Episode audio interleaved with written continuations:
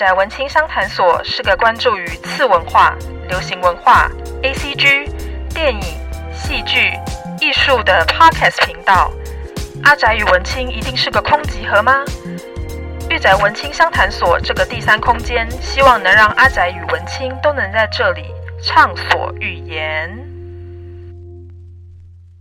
宅青们，大家好，欢迎大家来到御宅文青商谈所，我是主持人嘎拉西皮 A.K. 嘎拉。历经十一年连载的旷世史诗巨作《进击的巨人》，终于在二零二一年四月九号一百三十九回最终章完结了，真的是堂堂完结啊！我相信，呃，身旁不管是有没有在追《进击的巨人》连载的朋友们，应该都会知道，很多人在等这一部的结局，就包含我，然后还有呃夜猫子点心部的主厨，我们两个就是为了要迎接这个结局，所以我们在四月八号夜猫嘎嘎叫的直播里面。就是特别为《进击的巨人》做了一个特辑，在这个特辑里面呢，我们把它称作《进击的巨人前夜祭》。我们希望可以在四月九号完结之前的前一天晚上，跟大家一起聊一聊《进击的巨人》的剧情，然后并且大家可以扣印进来，跟我们一起分享他们心目中的完美结局，也就是所谓的同人结局啦。我在这边想要跟呃在场的宅青们呃稍微聊一下，说，哎，我们当天的呃大家的一个想法。我觉得大家的想法都非常的有趣，大家想出来的结局都呃非常的厉害，然后很有个人的色彩。我在这边稍微跟大家分享一下，如果还没看到结局，然后有点在意说，诶会不会爆雷啊之类的朋友，我现在这边跟大家讲，我们没有人猜对创哥的一百三十九话结局，所以。不用担心这件事情。例如说，像是好弟他的结局，他在他的结局里面，Alien 跟所有的巨人就是在道路里面，然后自成一国，开心的生活。然后我们的萝卜糕呢，他就讲说，最后应该是跟 Eva 就是 EVA 新世纪福音战士的最后一集一样，变成拍手结局。我们的 QQ 菜头就说，反正最后就是一个末世结局。然后我跟主厨同样也有提出我们自己的想法，例如说，我跟红佛一样，我们就会说，哎，可能会是一个转身的结局。我觉得都非常有趣啦。我们那时候也就是想要跟大家分享我们对呃巨人的爱。不过呢，因为在这个礼拜，就是四月九号的前一个礼拜，其实有很多的呃，不管是暴雷啊，或是图透，像有些人可能就有拿到一些图源，然后就开始做暴雷啊、图透的这种稍微比较不道德的方式。方式去陷害别人啦，我觉得就是尽量大家不要做这件事情，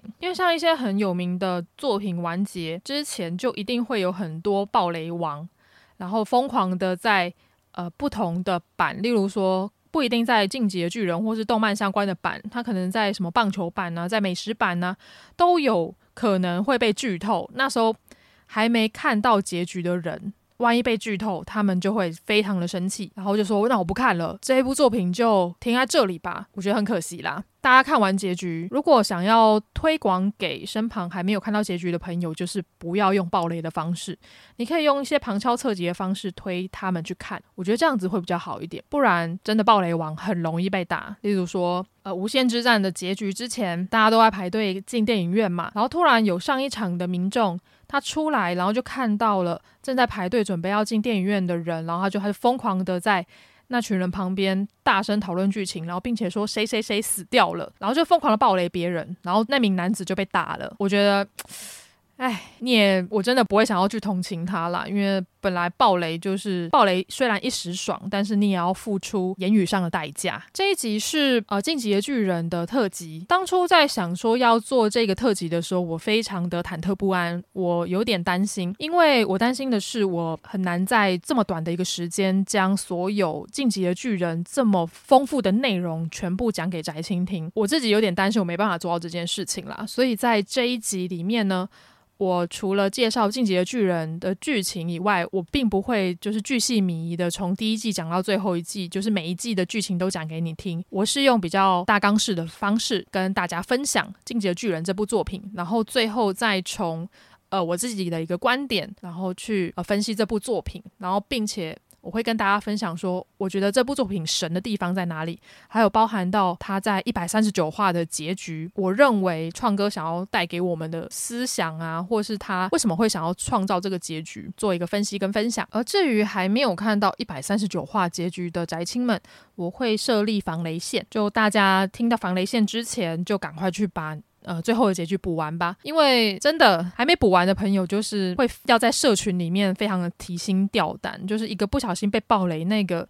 伤痛真的是难以抹灭啊。其实《进击的巨人》这一部作品呢，我算是接触的比较晚的，我并不是从他的漫画开始入坑的。因为一开始去翻《进击的巨人》的漫画，尤其是前两本的时候，通常大家都会被剑山创，就是创哥的画风给吓到，就是说，哇。这个画风真的会劝退很多人，就包含到说，哎，里面的巨人就是长得非常的呃写实，因为创哥他自己都会用他身旁的人或者是声优的脸，然后来当做巨人嘛。对比的是里面的主角群，他们是用呃一般动漫人物的画风跟造型，然后去呈现，然后就对比到现实的人类。那种张牙舞爪，然后非常写实的脸，甚至有点恐怖谷效应的那种呈现，然后来做一个对比。所以呢，像之前艾丽莎莎跟呃苍兰哥大战的时候，就有乡民们在呃进阶巨人里面有找到一只巨人长得很像艾丽莎莎，我就觉得那个也非常的好笑。因为进阶巨人，因为其实那个长得像艾丽莎莎的巨人，其实它的原型是来自于米卡萨的声优呃石川由依小姐啊，并不是艾丽莎莎本人啦。所以你会变成看到哦。就是我们的米卡萨的角色，然后去看那个长得像呃声优的脸，这种对比，我就觉得这是有一股恶趣味的感觉。所以呢，我呃我并不是从漫画开始入坑《进击的巨人》的，我是从他的动画的第一季开始入坑的。大家都知道说，呃，创哥在一开始他的画风跟画技并不是到非常的好。然后甚至有些人会觉得他的分镜有点混乱。不过呢，自从动画化之后，动画就帮《进击的巨人》造成了一个很好的一个宣传的效应。很多年轻的朋友们都开始注意到，哇，《进击的巨人》是多么棒的一个作品。《进击的巨人》一到三季是由我们的霸权社，也就是 WIT Studio 制作的。他们在做《进击的巨人》的时候，他们一开始的 OP。就请了非常有名的一个乐团，就是 Link Horizon。Link Horizon 呢，他们的前身就是 South Horizon，是我非常喜欢的一个乐团。他们是从同人厂起家的，他们在同人厂摆放他们的 CD，然后并且他们每一张专辑都是有一个完整的故事线的。然后甚至他们的 live 演出呢，也是非常的厉害。South Horizon 的 live 演出，基本上你可以把它想象当做一个舞台剧加上呃音乐剧的一个方式呈现。所以呢，上面的演员呢，他除了要歌喉很好，他还要会演戏，真的是非常吃力的一个工作。就他们第一代的团员呢，就是来来去去的很多。相信可能也是因为它里面的工作量是真的还蛮呃吃重的。到现在的 Link Horizon，其实呃由他们的团长 Revo 领军。的 Link Horizon，我之前有来过台湾，他们的歌唱就是带有点呃中古世纪，然后很史诗般的一种唱腔，所以呢，我们在听到呃进阶巨人的 OP One 的时候，你会起鸡皮疙瘩，就是这个原因，前面会有德文。然后中间会有非常慷慨激昂的呃背景声，然后还有那个口号，例如说像萨萨给哟，萨萨给哟。我相信当时有在追巨人的朋友们，就是绝对忘不了这首歌，就是献出你的心脏吧，就是听起来还是非常的热血慷慨激昂。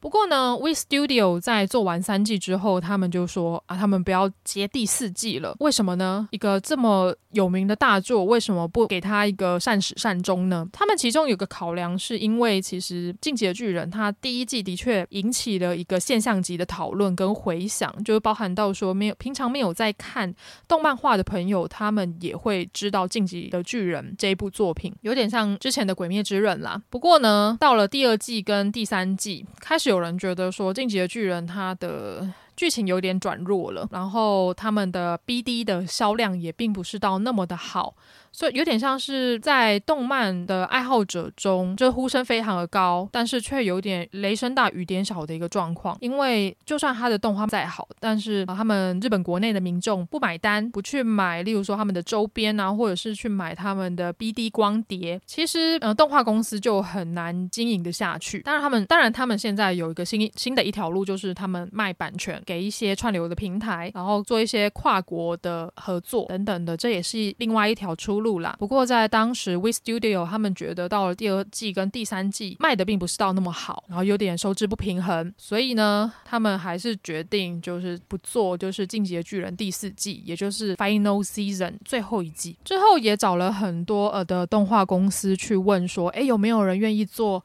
进击的巨人》最后一季？因为毕竟都已经到最终季了，如果断尾不是非常可惜的一件事情吗？然后最后是由我们的 MAPPA 现在非常忙碌、非常火红的 MAPPA 的制作公司接下了《进击的巨人》最终季的这个重责大任。所以呢，我们可以看到说，呃，前三季的画风跟第四季的画风是不一样的，甚至还造成了一些延上的事件发生。举例来说，我我自己个人认为，呃，MAPPA 的画风会在跟 WIT Studio 比起来是。呃，线条比较没有那么的锐利，然后人物也跟漫画里面再更相似一点点。我们可以比较第一季的米卡萨跟最后一季的米卡萨，你就可以感觉出来非常大的不一样。当然，中间也是有包含到说，诶，第一季的米卡萨跟呃最后一季的米卡萨中间已经过了好几年的时间了，所以呢，人会变嘛，造型也会变，所以呢，大家都会说第四季的米卡萨看起来没有那么婆了。但是我觉得婆这件事情应该是发自于角色内心带给人的感觉，而不是只是存在于他的外表之中。然后包含到第一季跟最后一季，因为现在呃。第四季的动画还在播嘛，所以呃，有在追动画的朋友应该可以感觉得到说，哦，第四季呃是用另外一个视角去切入，就不再是以 Eren 等人的视角，艾尔迪亚人以帕拉迪岛的视角为主，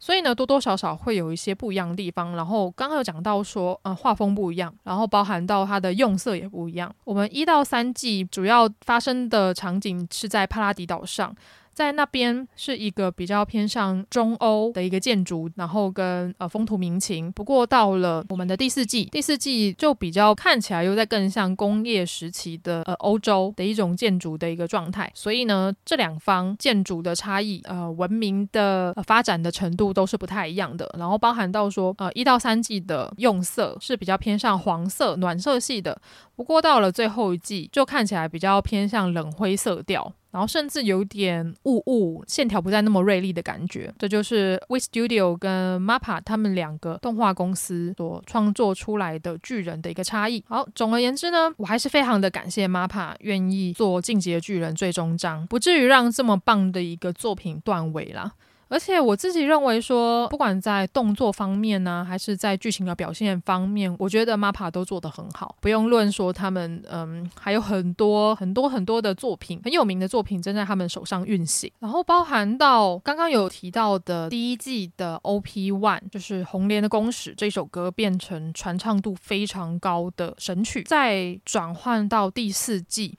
第四季的 OP 就不是由我们的 Link Horizon 所主导了，是由另外一个呃乐团，而这个乐团叫做神圣放逐乐队，他们所唱的《我的战争》被选为《进阶巨人》第四季的 OP One。所以呢，我们来比较《我的战争》跟呃 Link Horizon 的红莲的公使，你就会发现哇，这两个风格相差非常的大。Link Horizon 他们走的是一种史诗级，然后热血的辉煌的一种感觉，可是呢，《我的战争》呢，它在一开始。我们这群观众呢，看到的是一个灰白色的场景，狼烟四起，只是那个狼烟是彩色的。之后呢，就由我们的主唱 Noko，然后开始唱一段非常听不懂的喃喃自语的一种歌声，甚至有人会说，哎，他是不是在唱什么呃西班牙文啊，或是 La Villa？或是 La Vida 等等的歌词呢？可是我们的主唱 Noko 他自己有跑出来说没有，他就只是在吟唱一段呃没有意义的歌词。然后在 MV 里面，除了可以看到狼烟四起、整齐划一的军人，然后在行军的一个画面，然后之后有我们的 Alan 所拥有的晋级的巨人出现在这个 MV 里面，我们可以看到非常多很像我们二战时候的场景，然后甚至是有一些呃军国主义的色彩在里面发生。我。觉得对照到第四季，也就是马雷篇，真的是非常密切合作，然后 match 的非常好的一个 OP。我自己也把呃神圣放逐乐队《我的战争》这首歌有放到我的最爱的清单里面啦。虽然有很多人非常不习惯，因为他们听惯了 Link Horizon 的版本，到第四季突然变成了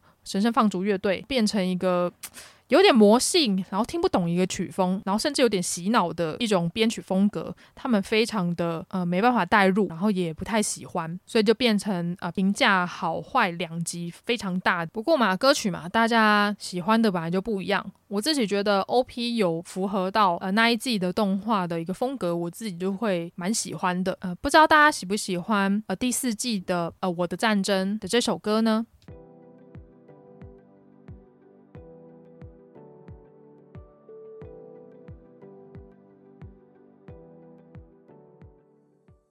要来谈《进击的巨人》，就不得不来谈他的漫画家剑山创创哥。剑山创他生于一九八六年的八月二十九号，出生于日本的大分县日田市。大约在半年前，呃，大分县的日田市就是因为《进击的巨人》非常红，然后深受粉丝们喜爱的原因，所以在他们的火车站旁边，呃，建了三个铜像，也就是我们《进击的巨人》的主角三人：Eren、Mikasa。阿鲁敏三人的铜像竖立在火车站旁边，这其实就跟啊、我们柯南的作者青山刚昌，他在他的故乡同样也有着柯南的铜像是一样的道理。第一是也是日本政府他们肯定。这位漫画家对于日本漫画业界有个非常杰出的表现，然后是一个一个证明，然后另外也是希望可以借由这个铜像、这些雕像呢，可以让更多喜爱这部漫画的读者们或者是观光客来到这些漫画家的故乡，更了解这个地方。而现年三十三岁的剑山创呢，他在二十三岁的时候，也就是大概在十年前左右，他就以《进击的巨人》这一部作品呢，创下了七千六百万本的漫画销量。并且被翻译成十八国语言，并且在一百八十个国家贩售。在前些年，谏山创他有接受一个媒体的跟拍跟访问，虽然他看起来会有点紧张，不过呢，谏山创他在镜头之下，他就直接示范了他怎么样画进击巨人的角色，就可以看到他熟练的操控着画笔。他在画人的时候，他会用他独特的剑山线条。也就是我们在漫画里面常常可以看到，不管是我们的主角群啊，每个人物他脸上，尤其是在他的眼窝那里，会有很多的直线条。这个是他在漫画中常用的手法，在人物的面部覆盖黑线，凸显出人物表情中的恐惧。所以，不管在角色开心的时候，或者是难过的时候，你都可以看到，好像这个角色呈现的是一种惊恐。害怕的表情。而在这个访问里面呢，少年 Magazine 的编辑部，也就是《进击的巨人》的责编啦，就是川洼圣太郎先生，他就拿出了一件非常珍贵的物品，也就是剑山创在十九岁的时候，他投稿到呃少年 Magazine 的时候的原稿。在当时的十九岁的剑山创呢，他其实他有讲到说，他还在读漫画专科。而在访谈里面谈到，就是谏山创跟他父母的一个关系。其实，在中学时代，谏山创他就已经有个漫画梦了，只是他不敢讲出来。他觉得他的父母没有办法理解，会会或者是会觉得他自己太不不切实际了，才会想当漫画家。直到有一天，他放学回家，他发现父亲在自己的房间里面拿着他画的漫画原稿，对着他说。你去做漫画家吧。既然得到了父母的认同，他就可以义无反顾的去完成他的梦想。所以他后来就去去学了画漫画。不过呢，他在一开始他的画技并不是到非常的好，所以呢，他就是不断的投稿，但是不断的被退稿。在大分县，也就是谏山创的家乡的山上，他那边是呃以梯田为主的山坡。他在这个山坡上可以俯瞰乡下的全景。当时还很年轻的他。每次都会在这个山坡上，他就觉得这个山坡，他的家乡就是启发了他的创作思路的地方。山の中が世界の全て。なんでこの田舎を出たら壁の外に出たら巨人がいる。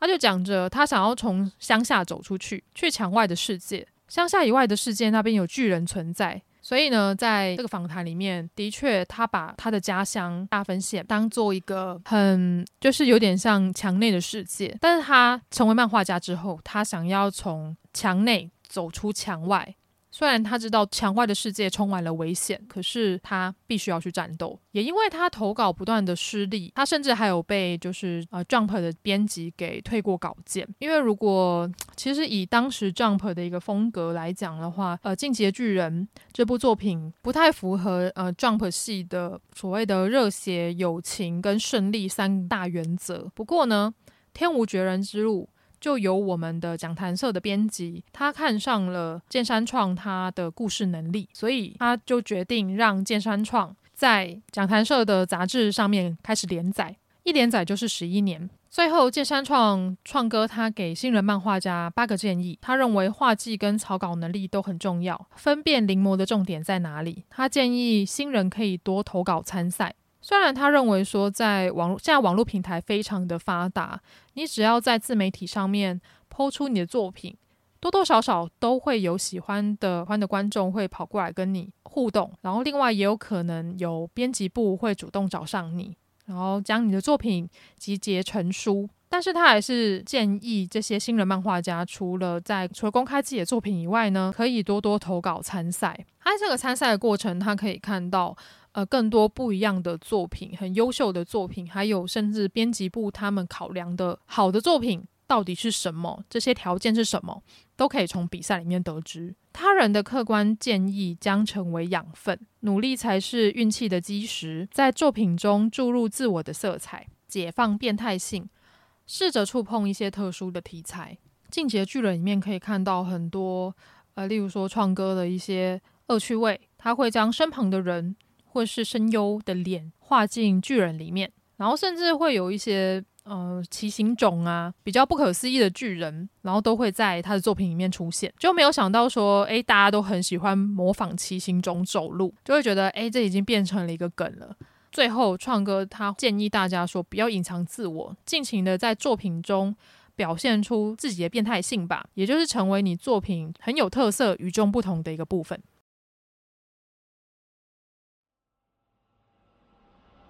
その时思い出したそうだこの世界は残酷なんだ那一天，人类回想起了受那些家伙支配的恐惧和被囚禁在鸟笼里的屈辱。这句话是来自于我们第一季第一集，也就是我们 OP One 一开始。 非常有名的 slogan，我相信一路追巨人到现在的朋友们，听这一句话应该听了不知道几百遍了吧。而这句话也带出了我们进阶巨人最一开始的一个核心，就是人类之上还有着人类的天敌。而在第一季第一集的时候呢，我们就看到我们的主角 Eren，他生活在一个城墙内的世界。这个城墙内的世界呢，看起来有点像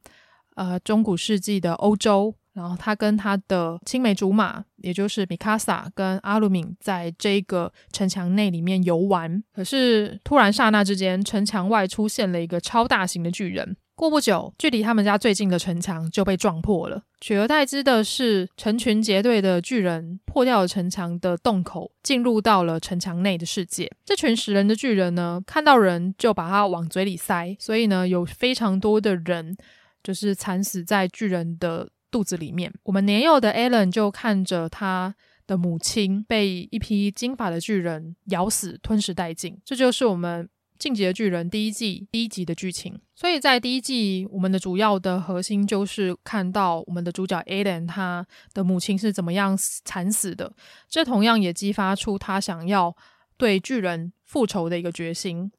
然后时间就跳到了 Eren 成长到少年，然后从军的一个故事。因为他为了要了解，他要对咬死他母亲的巨人复仇，然后因此加入了军团。他加入了调查兵团，里面有各式各样非常特别的呃同袍，像是呃一起从军的他的青梅竹马米卡萨、阿鲁敏，还有跟他一直作对的 John，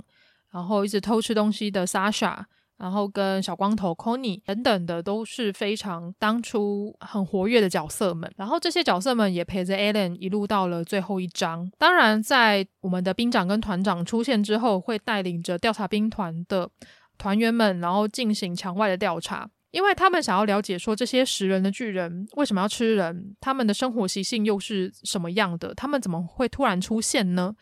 所以呢，调查兵团就被不断的呃进行墙外的调查。当然，每次在进行墙外的调查，一定会造成死伤，因为他们要面对到的是非常跟他们体型相相差几十倍的巨人。这种。有点偏末世的一个题材，是现在动漫画常常见的一个题材，呃，很少有动漫画有办法做到像呃《进击的巨人》铺陈这么久的，而且它里面的设定非常的复杂。例如说，其实剑山创他在创造角色的时候，他思考了很多事情。从一开始，我们的两位主角，男主角、女主角，分别是 Eren Yega 跟我们的米卡莎。阿卡曼，我们的 Alan Yega 的 Yegor，他的姓的意思呢，其实也是来自于我们的德文，它是德文的一个古姓，对照出来的意思就是猎人。而我们的米卡萨。阿卡曼，从后来的剧情，大家会知道说，米卡萨他是阿卡曼人跟所谓的东洋人的一个混血儿，他的母亲是东洋人，然后他的父亲是阿卡曼人，而阿卡曼这一个名字同样也是来自于我们德文的姓氏，对照的意思呢，就是犁过的田野。我相信大家看到第二季、第三季的时候，就会知道说，哦，原来呃九大巨人是怎么样出现的。然后另外，我们调查兵团出现了几个叛徒，分别是。超巨大跟我们的莱纳阿尼，而我们阿卡曼人，也就是米卡萨阿卡曼跟我们的兵长李维阿卡曼呢，他们都是黑发，然后眼睛也偏比较细长，所以呢，创哥在建角色的时候，他都有把一些细节仔细的去想过一遍。我觉得这一点是很厉害的一件事情，而也借由剧情的推演，我们可以知道说，除了我们在第一季就看到的专门吃人的巨人，也就是长得很写实的那一群可怕的巨人以外呢，还有出现九大巨人。刚刚讲到的那一群专门吃人的巨人呢，他们叫做纯洁巨人。而在这群巨人里面，而巨人里面还有分呃九大智慧巨人。而这九大智慧巨人呢，他们拥有比起纯洁巨人更强的身体能力跟呃比较特别的特殊能力。我在这边稍微跟大家介绍一下，我们第一个巨人呢，就是晋级的巨人。他主要的拥有人在漫画里面出现了三代，第一代是肖。然后第二代是古丽夏，也就是艾伦的父亲。第三代则是传到了艾伦，就是我们的主角艾伦耶嘎。我们的萧其实是一开始作为间谍潜伏在呃马雷政府的治安局里面，最后他将进击的巨人的力量传给了艾伦的父亲古丽夏，最后再传到了艾伦的身上。进击的巨人呢，他拥有就是如精灵般的耳朵，然后体格非常的强壮。然后，因为他每一代的继承者的关系，所以会呈现出不同的身体变化。他是个不断在追求自由的巨人，而且呢，进阶巨人他可以窥探历代所有进阶巨人持有者的记忆，然后甚至这个能力可以看到过去跟未来，然后并且可以跟呃同样是呃进阶巨人持有者，就是以前的持有者进行沟通。然后第二个是超大型的巨人，他在漫画里面。历经了两代的持有者，分别是贝尔托特跟阿尔敏。其实会传到阿尔敏这边，我觉得那一段也非常的精彩，因为在第一季的，我记得是第七集还是第八集的时候，因为阿尔敏他在一次的呃巨人讨伐战中，差点要丧生在巨人的嘴巴里面，然后最后是由我们的主角艾伦，然后将阿尔敏拖出来，然后取而代之是他被。呃，巨人咬断了一只手，然后被吞了下去。在这个地方，又可以印证到我们的艾伦的声优尾玉贵，他就是被大家戏称为断手贵啦。为什么他叫断手贵呢？原因的原因是因为其实。尾玉贵他在成为声优之前，他有在花店工作。在花店工作的时候，他就常常弄伤手，就好死不死，不知道是什么因缘际会之下，他就进入到了声优界。而在当声优的过程呢，他常常会接到手会受伤的角色，例如说啊，我的王之力呀的那个角色，或者是我们的。或者是我们的断手的艾伦，其实大家都会笑说，只要是尾玉贵配过的角色都会断手。而在那一集里面，也就是艾伦被巨人吃下肚子之后，然后引发出了进阶巨人的能力，我们才知道说啊，什么？原来人可以变成巨人？我觉得这一个转折点算是第一季的一个高潮，也像是有点像抽丝剥茧。我们在主角调查巨人的一个过程中，我们才知道说，哦，原来巨人的产生是这个样子的。而在第三季，我们的阿尔敏跟团长同样陷入了重伤。可是呢，在九大巨人继承的过程，其实是一个非常残忍的一个过程。每一个九大巨人的继承者。他就只有十三年的性命，而在这个十三年的性命准备要结束之前呢，要怎么样将九大巨人的力量传承下去呢？就是要让其他纯洁巨人吃掉九大巨人持有者的身体，然后就会被转移了。而这个时候呢，我们的兵长他手上就拿着可以将艾尔迪亚人变成纯洁巨人的药剂。このまま地下室に行きたい。 どいつもこいつも。ガキみてえにわめき散らしやがって。みんな何かに酔っ払ってねえとやってられなかったんだな。みんな何かの奴隷だった。それだけじゃないよ。海だ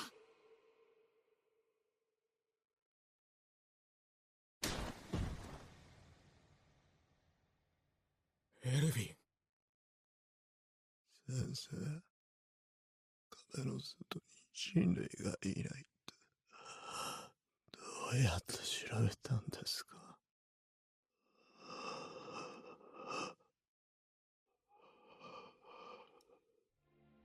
只是呢，这个药剂他要选择要给阿尔敏呢，还是要选择给团长呢？他非常的犹豫。我觉得这一点就可以看得出来，这是一个非常艰难的决定啦。不管是哪个决定，都很难过。而在那一集讲完了团长的故事之后呢，因为我们知道说兵长跟团长的感情是非常深厚的，因为他们已经出生入死好几遍了，他们是最信任的人也不过。然后最后是我们的兵长，他觉得也许死亡才是给团长一个最好的解脱吧，他不希望他不希望他再这么辛苦了。然后另外他也想要将一个新的希望传承给呃下一个世代的人，所以他就把药剂。给了阿尔敏，让阿尔敏去吃掉贝尔托特，然后最后我们的团长重伤死去，然后由阿尔敏继承了超大型的巨人。我觉得这一点就是进阶巨人好看的地方吧，因为他会一直要你做出抉择，在这个末世的一个情况下，资源有限，可是呢，我们又要与与这么可怕的一个怪物对决，每一步都很艰难。而在一开始。团长断臂的时候，我身旁很喜欢团长的朋友们就开始在那边哭啊，就说哇完蛋了，团长要立 flag。就没有想到团长并不是死在巨人的嘴下，他是最后是以这一个方式光荣退役的。在这边也要为我们的艾尔文团长就是鞠躬，让很多的团兵的粉丝们都要难过一阵子。而这个超大型巨人的能力呢，就是他有着超大的体型以及超大的力量。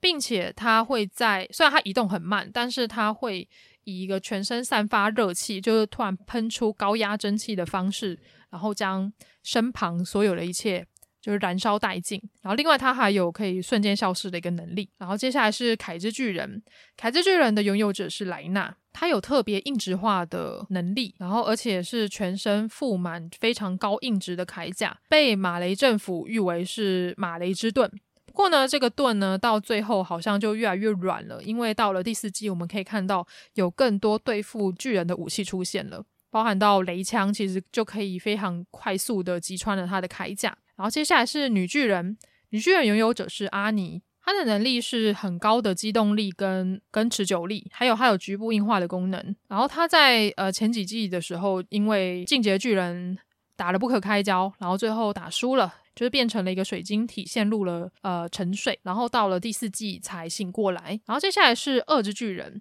二之巨人历经了四任的拥有者，呃，几乎没什么戏份的呃马赛尔，到呃之后跟克里斯塔，也就是我们的王女西斯特利亚，就是高百合的那位尤米尔，然后到呃后来的波尔科。到他的呃弟弟法尔科，就总共历经了四任。他的特点是身材矮小，但是速度非常的敏捷。它拥有强而有力的爪子跟呃惊人的下颚，所以它咬合力非常的惊人。它甚至可以咬破水晶体。就大家如果想要看二之巨人的力量的话，去看动画第四季就会知道了。然后接下来是车力巨人，车力巨人的拥有者是皮克，他的能力很简单。虽然车力巨人他没有什么硬直化的身体，或者是没有什么很强的战斗能力，但是他主要是四足爬行，可以运送物品跟装备武器，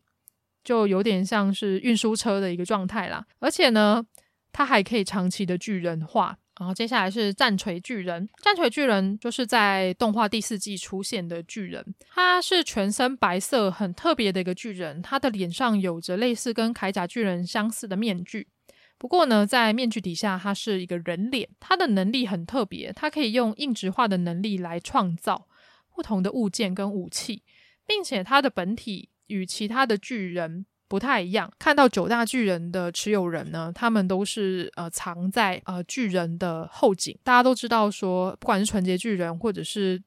呃九大巨人，他们的弱点都是在后颈。主角们在。呃，操纵巨人的时候，就有点像是在 EVA《新世纪福音战士》里面看到电真寺或者是林波林、明日香等人在操纵呃机器人一样，从脖子那边有一个驾驶舱。我自己觉得这有点像啦，也不知道是不是剑山创创哥在致敬 EVA 呢？战锤巨人的本体不是在呃巨人的后颈，而是在利用连接线，然后他可能用水晶体来保护自己，他就可能就藏在其他的地方，像。像在第四季战锤巨人出现的时候呢，就是我们的 A 连就发现说，哦，他的本体是藏在地底下，就用这个方式来保护自己。他的持有人是代巴家族的成员，然后可能之前就历经了很多的持有人吧，然后最后一位是呃传到了威利代巴的妹妹，然后之后战锤巨人跟进阶巨人打了一架之后，就是战锤输了。然后由 Alan 吃掉了战锤巨人，然后因此 Alan 他身上有着进阶巨人跟战锤巨人的力量，其实嗯，就是主角光环非常强大的一个角色啦。好，接下来是我们的兽之巨人，兽之巨人他的持有人是吉克耶嘎，他的能力是他具有强大的握力，可以将岩石捏碎。而且具有超强的投掷能力，能够利用远距离投石碎石的方式，造成敌方巨大的打击。一开始收之巨人出来的时候，大家都非常的惊讶，说，呃，他是有办法讲话，然后有办法控制其他纯洁巨人的，呃，九大巨人之一。并且它的外形长得呃非常像人猿，全身覆盖着毛发，然后后来才知道说哦，原来他的巨人的持有人是吉克耶格，也就是艾伦的同父异母的。哥哥，对于吉克这个角色，我算是又爱又恨吧。就身为我们男主角 Alan Yega 的同父异母的哥哥，可是他却站在呃 Alan 他的对面，也就是他是一个反派的角色，而且他非常的聪明狡诈。你不知道他藏在镜片底下的是呃什么样的眼神。然后他在想什么事情？不过呢，到了第四季，我们可以借由就是马雷的视角来更进一步的去看呃吉克这个角色。我们会发现吉克这个角色他在小时候他的呃生活是非常不开心的，原因是因为呃我们的鼓励下呃耶嘎，也就是艾伦跟吉克的父亲，还有呃吉克的母亲，他们原本生长在呃马雷的艾尔迪亚人的区域，只是呢，只是鼓励下跟呃。吉克的母亲一直都希望说，吉克可以成为马雷的战士候补生，能够为艾尔迪亚人尽一份心力。可是呢，吉克他天生他可能不是当战士的料吧，他没有办法跑得跟其他的战士候补生一样快，他也没有那么强壮的体魄可以去应付战争，所以呢，他在这个训练的过程中吃尽了骨头，然后最后他也发现说他没有办法达成父亲跟母亲的期望，所以他他非常的难过，然后直到他遇到了一位呃学者。这位学者就是呃兽之巨人的持有者，只是他的年他的年限也将近了。他为马雷尽一份心力，主要的原因是因为他想要研究巨人，就是这个样子而已。他不管什么艾尔迪亚人的荣耀，还是赎罪等等的，他就只是想要研究巨人。吉克在呃这个呃学者身上就是寻求到了慰藉，然后并且就定时的跟他玩呃传接球的游戏。不过呢，等到吉克回家之后，他面对到的是两个不同价值观的冲撞。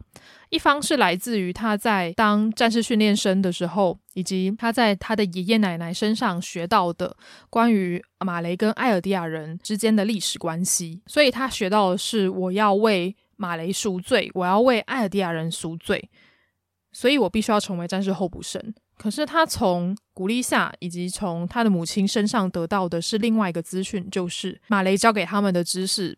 并不是正确的，实际上的历史并不是正确的。所以呢，在吉克的脑海中，他有两个非常强大的。观念跟信念在冲撞着，然后最后导致他非常矛盾。当他最后发现说他的母亲跟父亲原来是埃尔迪亚父权派的其中一员，也就是所谓的反叛分子，他开始很担心这件事情，因为太过担心了，他就去跟那位学者讲了这件事情。所以呢，受之巨人的持有人就跟他说：“再这样下去，你们全家都会不保，包含到你的爷爷奶奶还有你，都有可能会被放逐到乐园。”所以呢，他就说：“那你去监禁。”你的父母亲吧，而且他们两个对你也没有很好，不是吗？吉克因为这一番话动摇了，他开始来思索说，到底以前父亲跟母亲对他做的事情，并不是他想做的事情，他觉得受到了压迫，所以呢，他最终跟马雷的军团、跟马雷的军官举报了他的父母亲。因为最近我在看《天桥上的魔术师》，其中的第五集也有讲到说，在。呃，白色恐怖时期，就所谓的呃集权统治下的台湾，当时当时的政府是会为了要安稳明星、安稳秩序，所以他会。呃，利用家庭的关系，例如说，让小孩子去举报他的父母亲，然后让邻里关系，呃，你的邻居去举报有没有可疑的分子。所以呢，我们年幼的吉克就在这个时候举报了古丽夏跟他的母亲，然后最终造成了他的母亲成为了巨人，然后他的父亲古丽夏呢，最终逃亡到了帕拉迪岛，遇见了艾伦的母亲，最终他们生下了艾伦，也就是他同父异母的弟弟。对于这个角色，色我自己是又爱又恨，而且又加上他是子安五人配音的，就子安五人他在这个角色身上没有散发出太过狂气、太过狂妄的一面，他用一个比较冷静，然后比较狡诈的一个角色形象在诠释吉克，然后也因为呃第四季的一个呈现，所以我认为吉克这个角色他是一个非常复杂，然后角色立体度也很高，所以呢不能说开始同情他，不过假设真的遇到了。跟吉克一样样的状况，这么棘手的一个状况，其实我想有一部分的人。也许也会被说服吧。然后最后一个九大巨人呢，就是始祖巨人。始祖巨人呢，他的持有人呢，从初代的雷伊斯王，也就是城内之王，到后来都是雷伊斯家族代代相传，直到乌利雷伊斯传给弗利达雷伊斯。不过呢，后来又被古丽夏耶嘎吃掉了。所以呢，我们的古丽夏耶嘎，也就是吉克跟艾伦的父亲。他就夺走了始祖巨人的力量，然后并由古丽夏他传给了他的儿子艾伦，所以当时的艾伦身上就已经有始祖巨人的能力，以及呃晋级的巨人的能力了。呃，始祖巨人的始祖巨人的能力非常的 bug。就是他有办法操纵所有的巨人，而且他有办法篡改尤米尔子民的记忆。最后在漫画可以，就是最后的十回可以看到始祖巨人最终的样貌是非常骇人的，然后非常巨大的一个怪物。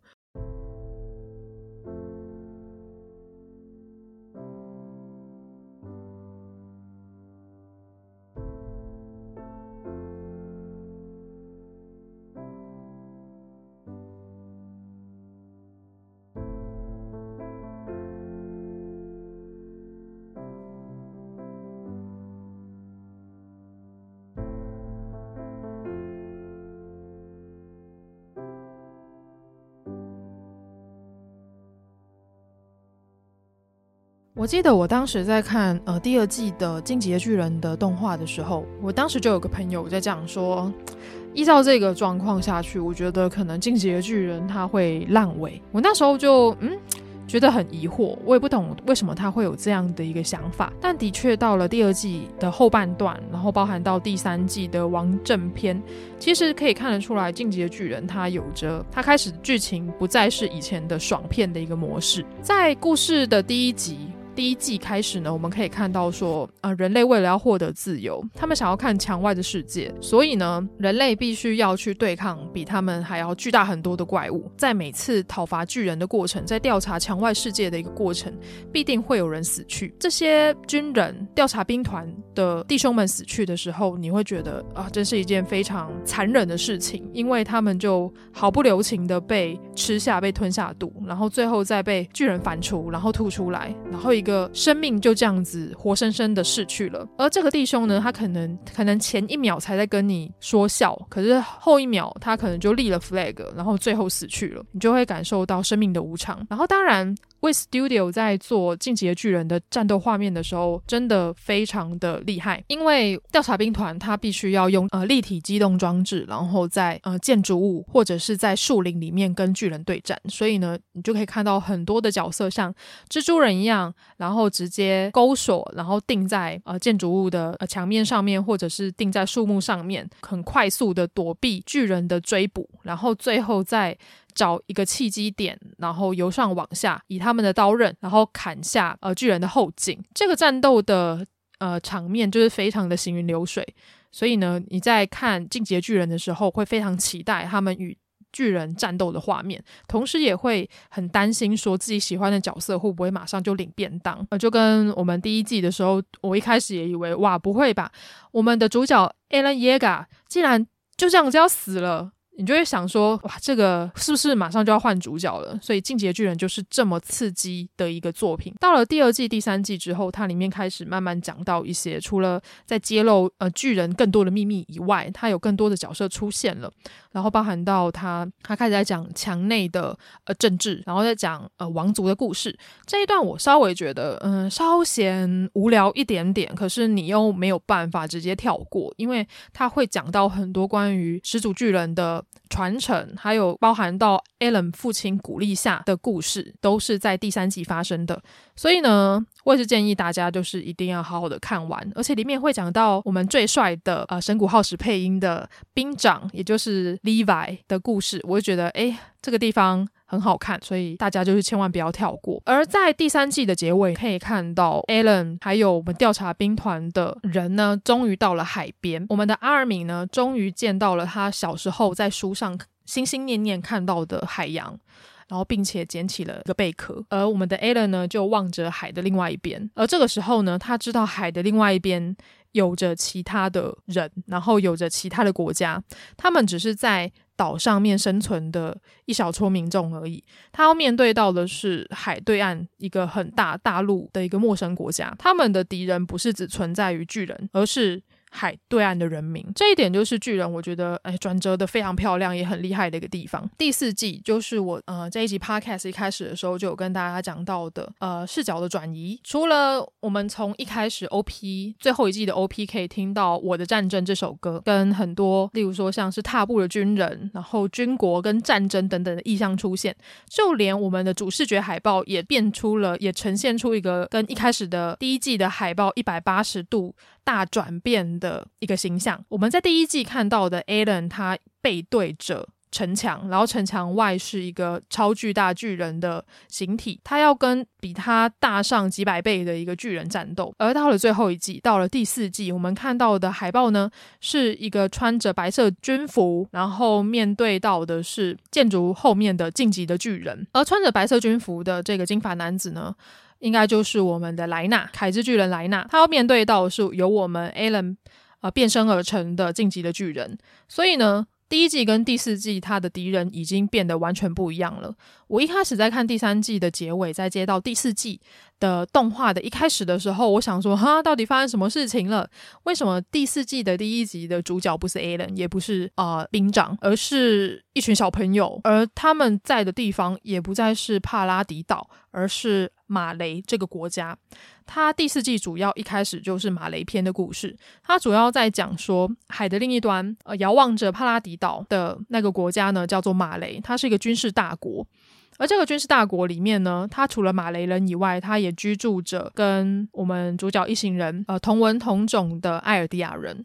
不过呢，这个。这些艾尔迪亚人居住在马雷的艾尔迪亚人，他没有办法获得一个很大的自由，他们必须要住住在一个规定的区域，并且他们的手臂上面要有个臂章，然后并且用三种颜色来呈现说他们是不同的阶级，一个是灰色的平民阶级，第二个是黄色的战士候补生的阶级，最后一个就是九大巨人的继承者，也就是红色，就是一个比较高阶的一个阶级。而居住在马雷国的艾尔迪亚人呢，他们。自认为是，他们自认为是恶魔的后裔，因为呃，千年前我们的弗利兹王他带领着呃尤米尔的子民，也就是艾尔迪亚人，因为艾尔迪亚人身上都流着尤米尔的血液，所以呢，他们是有办法变成纯洁巨人的一个民族。所以呢，弗利兹王呢，他就以巨人当做武器，到处去征战，到处去烧杀掳掠其他的国家。然后最后呢，因为内战而分裂，然后有有一部分的艾尔迪亚人呢就被留在了马雷，然后一部分的艾尔迪亚人呢就随着王退居到了帕拉迪岛，然后我们的王呢也建造了一个城墙，将居住在岛上的艾尔迪亚人呢把他安置在墙内，然后并且称自己为墙内之王，而这些被留在马雷国的艾尔迪亚人就必须要去承受。就是一些舆论压力，包含到马雷人对他们的不友善的态度跟歧视。因为马雷人他认为说，艾尔迪亚人就是专门以巨人之力在欺压其他国家的恶魔，所以呢，他也不会对就是他们国家的艾尔迪亚人有什么太多的好脸色看。而比较有趣的一点呢，是呃，留在马雷国的艾尔迪亚人呢，他们也会自省自己的行为，包含到说，哦，他们的祖先是多么的坏，就是利用就是巨人的力量去造成别人的危害，所以呢，他也会去自省，然后并且去区隔说，他们跟岛上的艾尔迪亚人是不一样的一个存在，就会说，哦，他们是岛上的恶魔。我们是好的艾尔迪亚人，我们要为自己的历史赎罪，所以他们赎罪的方式就是除了为马雷付出以外呢，也是会将他们的小孩子然后送去当战士候补生，而这些战士候补生呢，未来就会成为九大巨人的持有人，而这些九大巨人就会为呃马雷这个国家效力，而马雷这个军事大国呢，就会以九大巨人。然后去征讨其他的国家。马雷篇一开始，我们可以看到有几位呃战士候补生，然后包含到呃一个小女孩，她名字叫贾碧，然后另外一位是法尔科。在一开始，我们可以看到，我相信有在追第四季动画的朋友，应该对贾碧这个角色应该。就是又爱又恨吧，然后甚至还有人跟我讲说，他非常讨厌假币这个角色，就认为他真的就是很想把他掐死这个样子。不过呢，假币为什么会那么讨人厌呢？主要的一个原因是因为在这里我就要爆一下第四季的雷了，就是请第四季动画还没看完的朋友，就是稍微注意一下。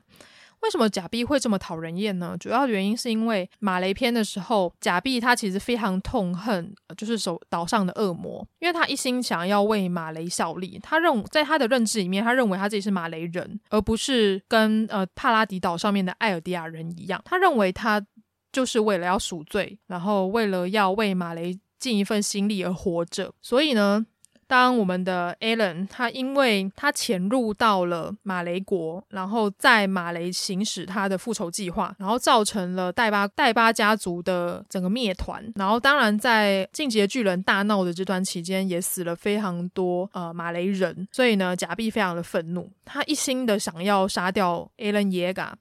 所以呢，他就趁乱，然后偷偷拉着帕拉迪岛士兵的尸体，偷偷潜上了艾伦一行人的飞行船。而在一踏到飞行船上面的时候，他一看到的就是莎莎，也就是我们可爱的马铃薯女莎莎。